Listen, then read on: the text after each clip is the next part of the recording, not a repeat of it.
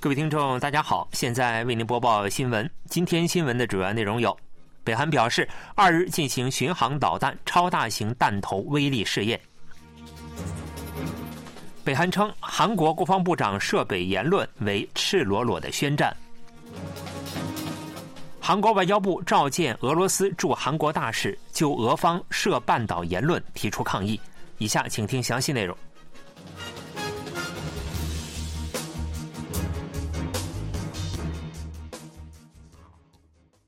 北韩表示，二日在西海上空进行了巡航导弹超大型弹头威力试验和新型地对空导弹试射活动。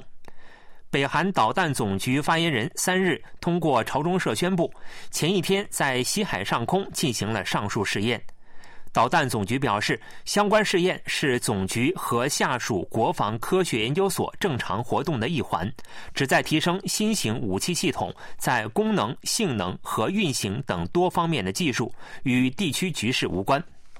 总局还强调，相关试验未对周边国家的安全造成任何负面影响。联参本部此前表示，北韩向西海上空发射多枚巡航导弹，这是北韩自上月二十四日以来十天内第四次发射巡航导弹。北韩针对韩国国防部长官申元石近期的涉北言论表示，这是赤裸裸的宣战，是引发物理冲突的导火索。北韩朝中社五日在评论中称。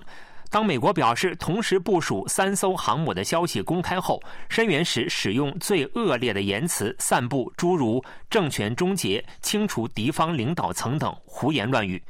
朝中社还称，连三岁小孩都知道这些恶言会成为赤裸裸的宣战，也会成为物理冲突的导火索。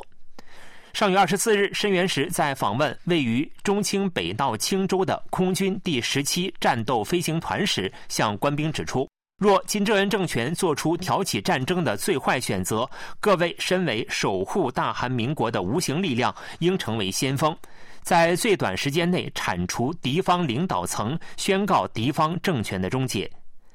朝中还提到了陆军第三十二师团、陆军第五十五师团的严寒期训练和陆军第十七师团的战斗射击训练等韩军一系列近期活动，并谴责称这是不断的显示出对战争的狂热。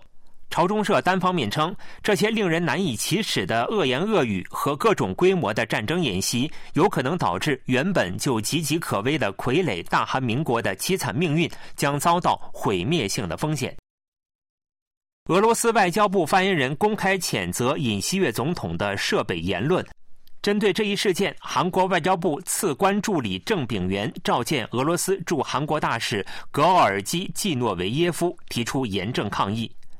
外交部表示，郑炳元于三日下午召见俄罗斯驻韩大使格奥尔基·季诺维耶夫，提出严正抗议。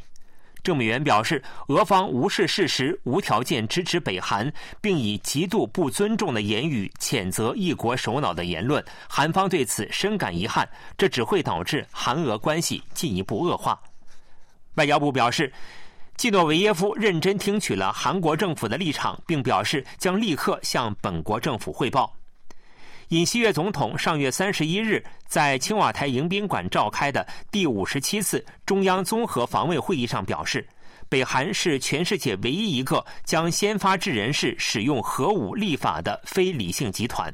对此，俄罗斯发言人玛利亚扎哈罗娃于当地时间一日在评论中称，尹锡悦总统的这一言论存在赤裸裸的偏向性，其目的在于淡化针对北韩的攻击性计划。在韩国与俄罗斯于公开场合发生争执而呈现紧张局势加剧的情况下，俄罗斯外交部负责亚太事务的副外长安德烈·鲁登科二日前来韩国访问。韩国外交部透露，俄罗斯副外长安德烈·鲁登科在访韩当天拜访了韩国外交部第一次官金红军，并与外交部次官助理郑炳元就两国悬案及乌克兰战争等国际局势进行了协商。兼任俄方北韩核事务首席代表的副外长安德烈·鲁登科当天还与韩国外交部韩半岛和平交涉本部长金健举行了会晤。据悉，金建向俄方阐明了韩国政府对俄北军事合作的立场，要求俄罗斯立即停止与北韩的合作，严格遵守联合国安理会义务。俄罗斯副外长安德烈·鲁登科指出，造成韩半岛紧张局势的原因在于美国，并向韩国政府转达了俄罗斯继续与北韩合作的意愿。俄罗斯外交部发表声明称，安德烈·鲁登科副外长就与北韩的合作事宜表示。根据国际法准则，俄罗斯向韩国表明了为加强双边利益及地区的和平与稳定而与北韩发展互惠合作的坚定意志。安德烈·鲁登科副外长还对地区紧张局势急剧升温表示严重担忧。他指出，美国不负责任的挑衅政策是造成韩半岛紧张局势高涨的原因。美国为了地缘政治目标，正在促使地区同盟国家在军事等领域推行攻击性计划。自尹锡悦政府出台以后，这是俄罗斯高层官员首次访问韩国。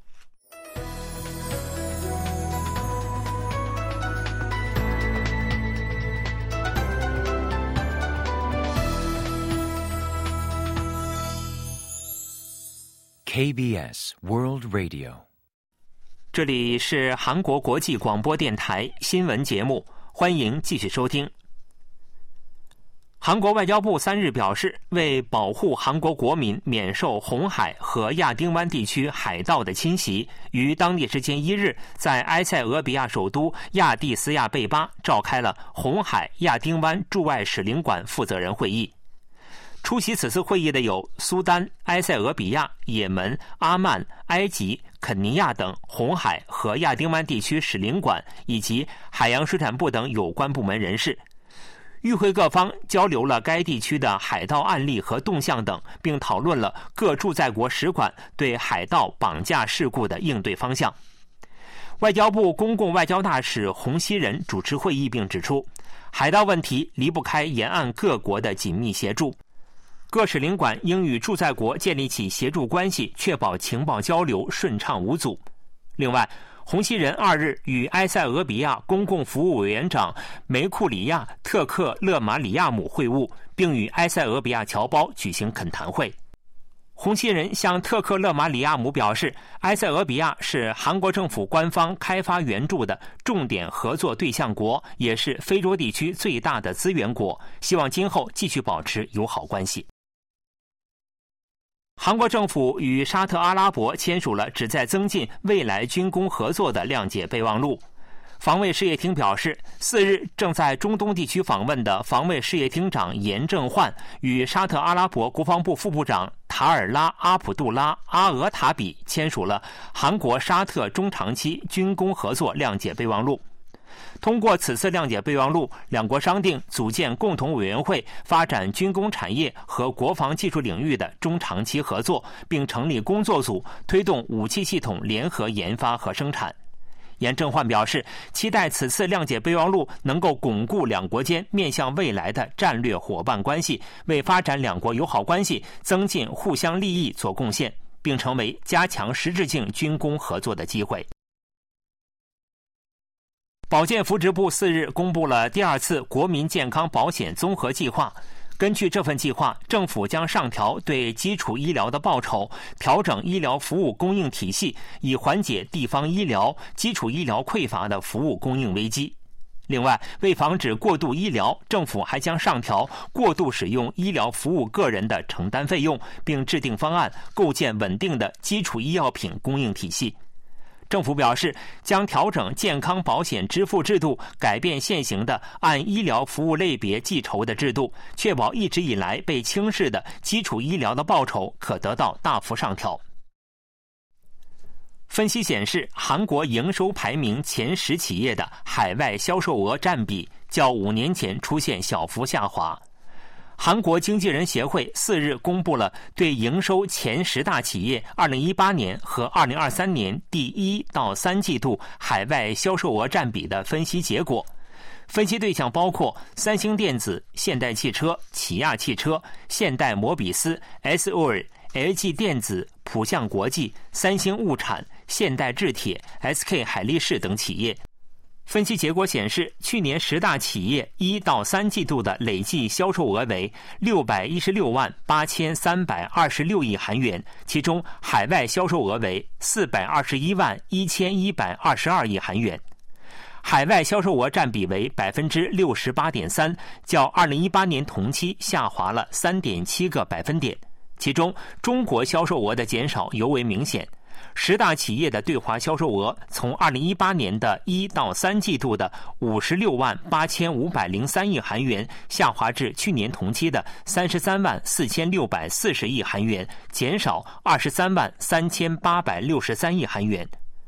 对华销售额所占比重也从二零一八年的百分之十二点零跌至百分之五点四，下滑六点六个百分点。协会分析指出，受经济低迷长期化的影响，中国消费者购买力减弱，再加上中国企业的技术实力增强，本国市占率上升，使得韩国企业的销售额减少。协会还指出，这与韩国对华出口减少密切相关。去年韩国对华出口额为一千二百四十八亿美元，同比下滑百分之十九点九，较二零一八年下滑百分之二十三点零。由此，去年对华贸易收支出现一百八十亿美元逆差，为一九九二年以来的首次逆差。不过，协会表示，对华销售额减少并非韩国企业独有的问题。苹果当地时间一日公布的数据显示，去年第四季度该公司对华销售额为二百零八亿美元，同比下滑百分之十二点九。受美元走强等因素的影响，上月韩国外汇储备时隔三个月减少。韩国银行五日公布的二零二四年一月底外汇储备余额数据显示，以上月底为准，外汇储备余额为四千一百五十七点六亿美元，约折合五百五十六点五万亿韩元，这较去年十二月底减少四十三点九亿美元。央行有关人士就减少原因表示，其他外币资产的美元换算额缩水，再加上与国民年金签署外汇互换协议，使外汇储备出现了暂时性减少。上月美元指数平均涨幅达到百分之二点一，这意味着欧元等其他外币资产的规模换算为美元后出现了缩水。韩国外汇储备规模仍然维持在全球第九。中国以三万两千三百八十亿美元居首，其次分别是日本、瑞士、印度、俄罗斯等国家。新闻播送完了，是由于海峰为您播报的，感谢各位收听。